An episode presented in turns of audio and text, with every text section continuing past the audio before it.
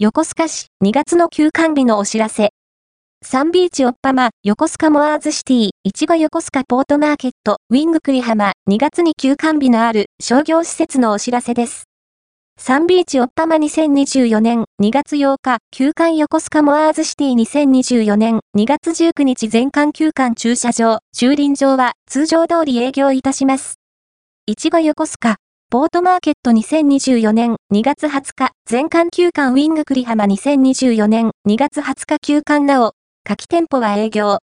京急ストア10時0分から22時0分元町ユニオン京急ストアゾーン10時0分から21時0分一部店舗は営業時間が異なります。